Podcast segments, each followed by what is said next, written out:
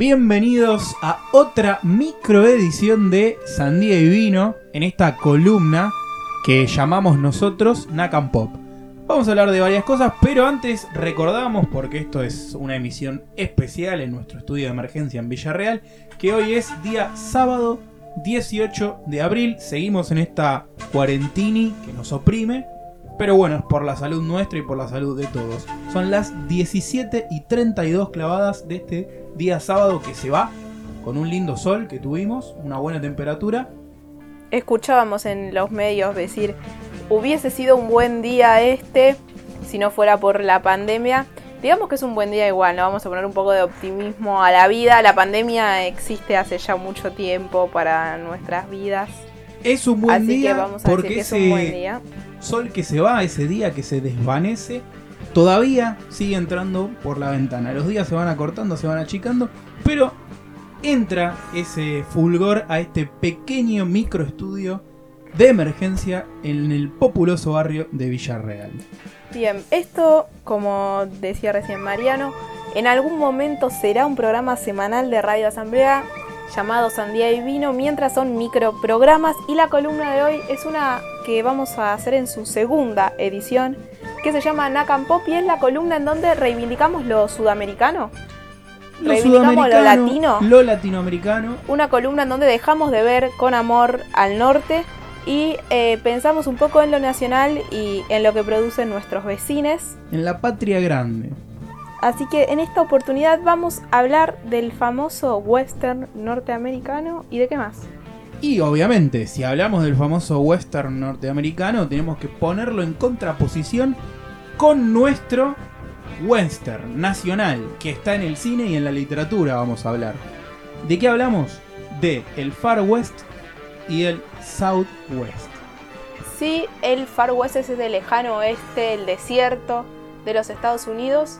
El nuestro sería, por ejemplo, lo desolado de La Pampa o de la Patagonia Argentina. Exactamente, ese es el lugar. Comparables son los dos, porque son tierras solitarias que tienen magia, misticismo y donde todo gira en torno a dos bienes de alta cotización. ¿A qué? En el Far West, ¿por qué se movía todo? ¿Por qué se movía la gente? ¿Por qué se movían los bandidos? ¿Por qué? ¿Qué era lo importante? El oro, me imagino. Y acá en la Argentina, en, en el sur, en la Patagonia, en el Southwest, ¿qué mueve todo? Oro no hay. Fue saqueado toda Latinoamérica. Podríamos decir que el petróleo. Exactamente, el otro oro, el oro negro, ese petróleo que mueve la vida de todas las personas. Nosotros no vamos a hablar tanto de el western norteamericano, sino que vamos a reivindicar a nuestra Patagonia que tiene todavía más historias por descubrir, tiene más magia, más misticismo y también algún que otro bandido de suma importancia, pero que quedó en el olvido. Bueno, vamos a ver, ¿no? Porque territorio muy amplio, la Pampa, la Patagonia Argentina, hay poco recorrido, o poco hablado y conocido, pero historias eh, hay de sobra. Entonces, eh, vamos a empezar a compararlas, me parece. Pero yo quiero añadir algo, que es un poquito de historia del western y de los simbolismos alrededor de este género tan clásico. Primero, ¿por qué cuando eh, hablamos del western podemos decir que estamos criticando a la misma identidad norteamericana? ¿Sabías? No. ¿Te lo preguntaste alguna vez? Me lo pregunté escasa y- escasamente en la última película de Tarantino, eh, que hace poco una crítica al cine del western eh, en la película Había una vez en Hollywood. Pero profundiza vos más. A ver qué nos quiso decir. Porque, eh, bueno, vamos a hablar un poquito de la historia. Como bien decía, el western se origina en los Estados Unidos y en 1900. Justamente en un periodo, la primera película es en 1903, pero es el resultado de un periodo donde Estados Unidos explora las tierras habitadas por los eh, pueblos originarios americanos. Como pasa en nuestra Patagonia Como también. pasa en nuestra es tierra de Patagonia. pueblos originarios que son desplazados. Entonces, la primera película del western norteamericano, que es Asalto y Robo en el Tren, o en inglés The Great Train Robbery, eh, que es de Edwin Porter, si no me equivoco, eh, es la primera película de este género que va a empezar a, pensar de alguna forma la identidad nacional. ¿Por qué? porque representa el western la lucha contra lo salvaje, contra el otro, contra lo que no es la civilización norteamericana del hombre blanco, que empieza a expandir las fronteras ¿sí? de Estados Unidos, por decirlo de alguna manera, empieza a conquistar esas tierras, a desarrollar las ciudades. Podríamos equipararlo con la conquista del desierto en Argentina, en donde también el territorio disputado era la Patagonia y la Pampa, con el gaucho. Por eso, por un primer western argentino podría reflejarse con el Juan Moreira o el gaucho argentino. Pero ya vamos a hablar de otros tipos de western argentinos que nos gustan más. Pero tenemos, digo, las similitudes ahí y hasta incluso de tiempo y de época. ¿No? Esto que vos nombrabas de Leocho Rivero y lo que vos nombrás también de eh, la conquista del desierto nuestra, que es la generación del 80 y en Estados Unidos se da a principios del siglo XX. En realidad, eh, a principios del siglo XX es el... El cine. El cine, claro. No así eh, las conquistas, mal llamadas conquistas, digamos. Pero justamente el cine toma como ese periodo y ¿qué podemos ver ahí? ¿Qué, ¿Cuáles son las figuras que aparecen en todos los westerns? El, el sheriff. El sheriff, bien. El bandido. El bandido. Que saquea y asalta trenes. Eh, el club de baile, que en realidad no es otro que un lugar para este, el consumo de alcohol y prostitución. Y el juego. Bien, ¿y cuál es, quién es el protagonista? El señor bueno y blanco que combate no solo contra los criminales que roban trenes, sino contra los pueblos originarios. Exactamente, va a ser quien, mediante la violencia, porque eso es un elemento muy, muy especial, digamos, en este género, que es un género violento, va a poner el orden, va a llevar la ley. Si va a luchar contra estos bandidos que son los que no acatan la ley o contra la diferencia, para poder establecer, sentar las bases de lo que hoy es Estados Unidos. E, en ese eh, sentar las bases de la cultura norteamericana, aparece muy fuerte el rol del hombre. ¿Por qué? Porque como bien vos dijiste, no nombraste nunca a ninguna mujer entre los que integran el, el western. Solo la prostitución. Solo la prostitución. Bueno, justamente es interesante pensar cómo aparecen las mujeres. Porque pensemos el paisaje y la figura. Lo primero que se nos viene es el desierto, un caballo y un vaquero. De hecho, el western después es tomado, por ejemplo, por las marcas de jeans, para hacer su publicidad. ¿Y la mujer qué es? La mujer es una víctima más, un, un botín o una recompensa, está en las tabernas o en los lugares de prostitución y podríamos ponerlo al mismo nivel que el paisaje. Es un decorado, nunca las mujeres llevan la historia, nunca hacen que avance la historia de los westerns. Siempre el que va a llevar la ley, el protagonista y el que va a hacer avanzar la historia es la figura masculina, el hombre que además siempre tiene que reforzar eh, su, actitud, su virilidad, su masculinidad a través de la violencia, el uso de las armas, el todo el tiempo estar dándole órdenes al caballo, digamos, no sé cómo, no me sale la palabra. Dirigiendo ahí. Dirigiendo, bueno, es lo mismo, ¿no? Cómo controla la fiera salvaje del caballo es como controla a las fieras sociales, por decirlo de alguna manera. Entonces, en ese sentido, vemos cómo el western va a sentar esta primera mm, operación cultural de la identidad norteamericana y va a empezar eh, a, definir los roles de género, que en realidad ya estaban de hace mucho tiempo, digamos, vienen de la prehistoria, pero digo, a reforzar las diferencias de género pensándolo eh, en esto, en las características que tiene la mujer y el hombre. De hecho, muchas veces eh, directores dijeron que la figura de la mujer era molesta, era un elemento molesto en el género del western, porque el género del western es uno de los que se dice que se ve más puro, entre comillas, en el cine.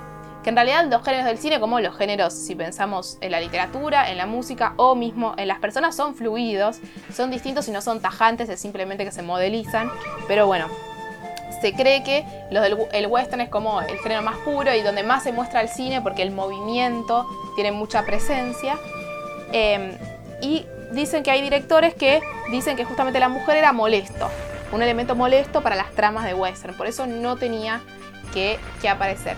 Pero, de todas formas, hay un montón de western y también westerns norteamericanos donde ponen a la mujer como, como protagonista o fueran escritos por mujeres ¿sí? comienzan a verse a fines de los 50 y en los 60. No son tan comunes, no es como cuando nace el género, pero los hay y hay que reconocerlos la década de oro del cine de western en los Estados Unidos. Eh, o sea, nacen a principios de 1900. Entre 1940 y 1960 es el periodo de oro y luego de 1960 comienza la decadencia. Hacia finales del periodo de oro comienzan a verse mujeres más protagonistas o que eh, producen giros en la historia o mismo westerns que son escritos por mujeres bajo seudónimos eh, como eh, Dorothy Johnson, perdón, estaba leyendo porque no me acordaba el nombre exacto, Dorothy Johnson fue una directora, escritora en realidad de una película de western. Ajá. ¿Y protagonizada por mujeres o...? No, aparecen, pero no, en realidad es un western más clásico, pero bueno, que la mujer Escriba haya tomado, importante. claro. Eh, y eso se los considera como westerns lado B. O sea, no son la típica historia de este género, pero están eh, incluidos, digamos, vamos a nombrar que también hay mujeres que participan o roles protagónicos, no vamos a, a ignorarlos, pero son siempre lados B. Y hay una serie de Netflix que se llama Godless, que también se propone un poco revisar y hacer un western todo de personajes femeninos. ¿Esta serie es actual o es de aquellos No, no, tiempos? Bueno, si estamos hablando de Netflix, es actual. No, pero tiene películas viejas Sí, sí, pero digo, Es más, hace poco subieron es una producida película... por Netflix, por No. eso digo. Ah. No, no solo que la distribuye, sino que la produce.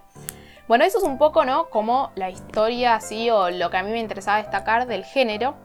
Y también que hay muchos tipos de western. No existe solo el western de estos años eh, americano, bueno, norteamericano. Después también fue mutando a un western más moderno, pero se extendió por muchos lugares del mundo. Entonces el spaghetti western es el italiano. Eh, ma che dice.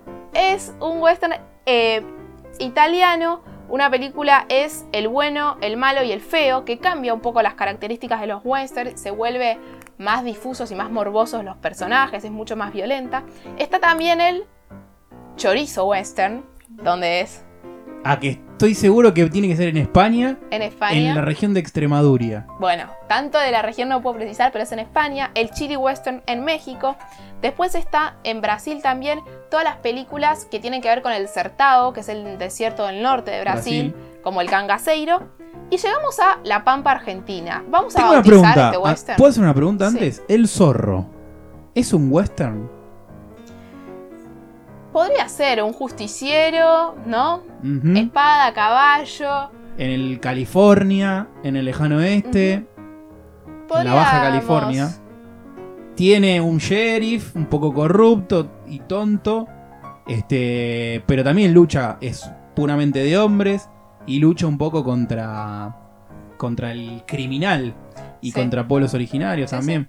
Tiene esa lógica y ahora me acuerdo otro, el llanero solitario también El podría llanero ser. solitario. Otro. Así es. Pero bueno, te preguntaba cómo íbamos a bautizar entonces a los western de Argentina, ¿sí? En México son de chili, en España tenemos el chorizo, el espagueti en Italia. ¿Cómo vamos a llamar a los nuestros? Western patagónico, gauchesco. No sé. No, ah, ah, no Ah, hay nombre, no hay por nombre. eso. Ah, es nuestra columna, El western che. el western che.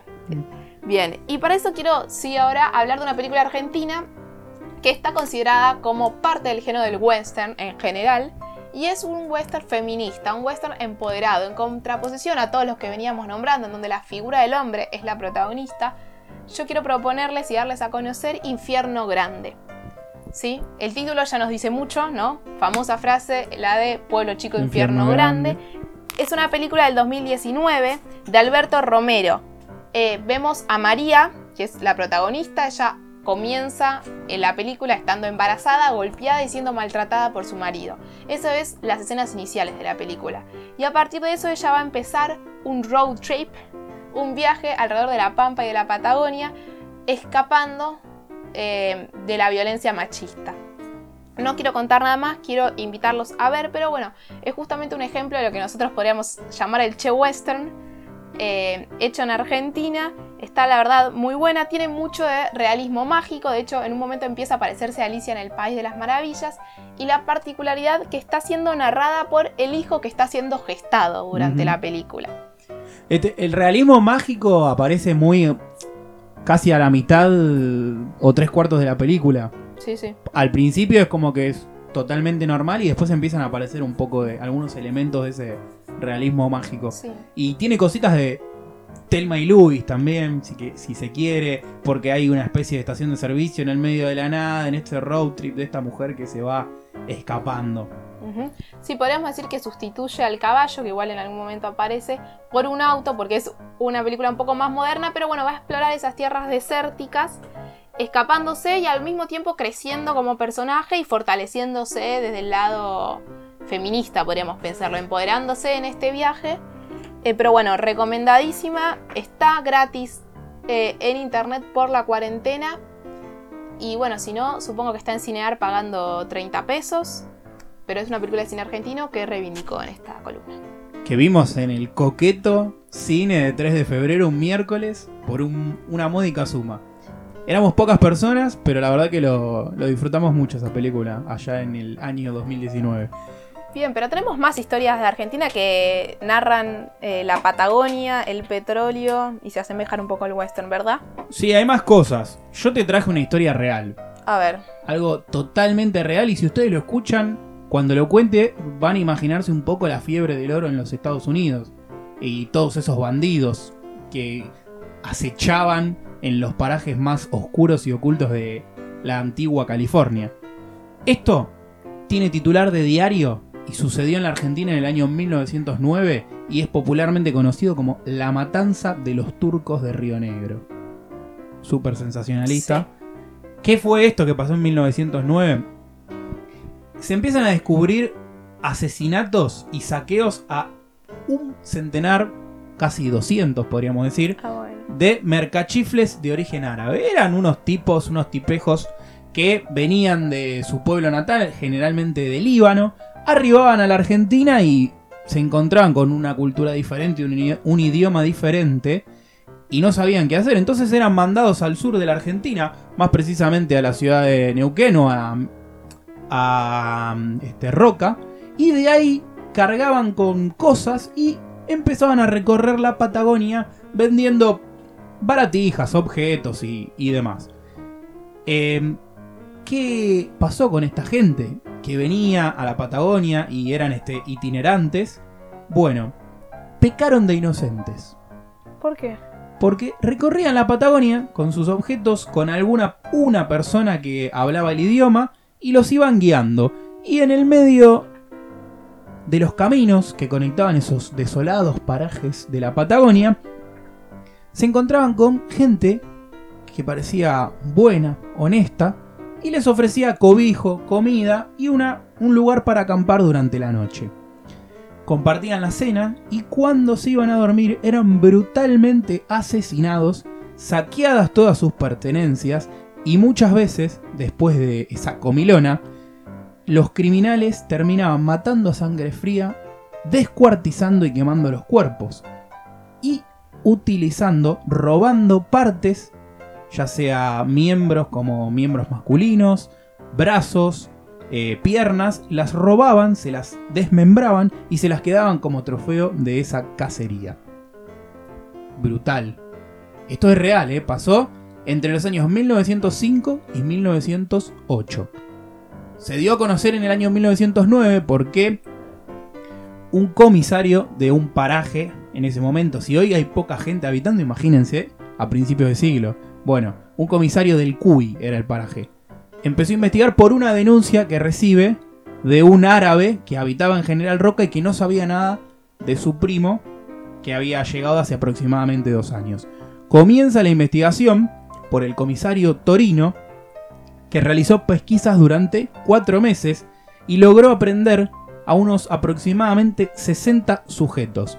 Eran entre hombres, mujeres y algunos niños, ¿no? Eh, que eran mayoritariamente de origen chileno. ¿Qué pasó? Solo la mitad quedó procesada y fue detenida. ¿Por qué? Porque ¿qué pasaba en el año 1909 en la Argentina? Estaban los preparativos para la fiesta centenario, del centenario de por supuesto. la Revolución de Mayo. Estaban los preparativos. Entonces la Argentina tenía que dar una imagen de una nación consolidada, independiente, sin hechos de violencia, abierta a todos los inmigrantes que llegaban al territorio argentino. Porque además, Argentina era una nación abierta, de puertas abiertas. Tenía que demostrar paz y tranquilidad para que venga la gente a la fiesta y además para recibir inmigrantes para comenzar a pensar en una creciente industria nacional. Este, bueno, entonces los diarios de la Argentina ocultaron toda esta historia.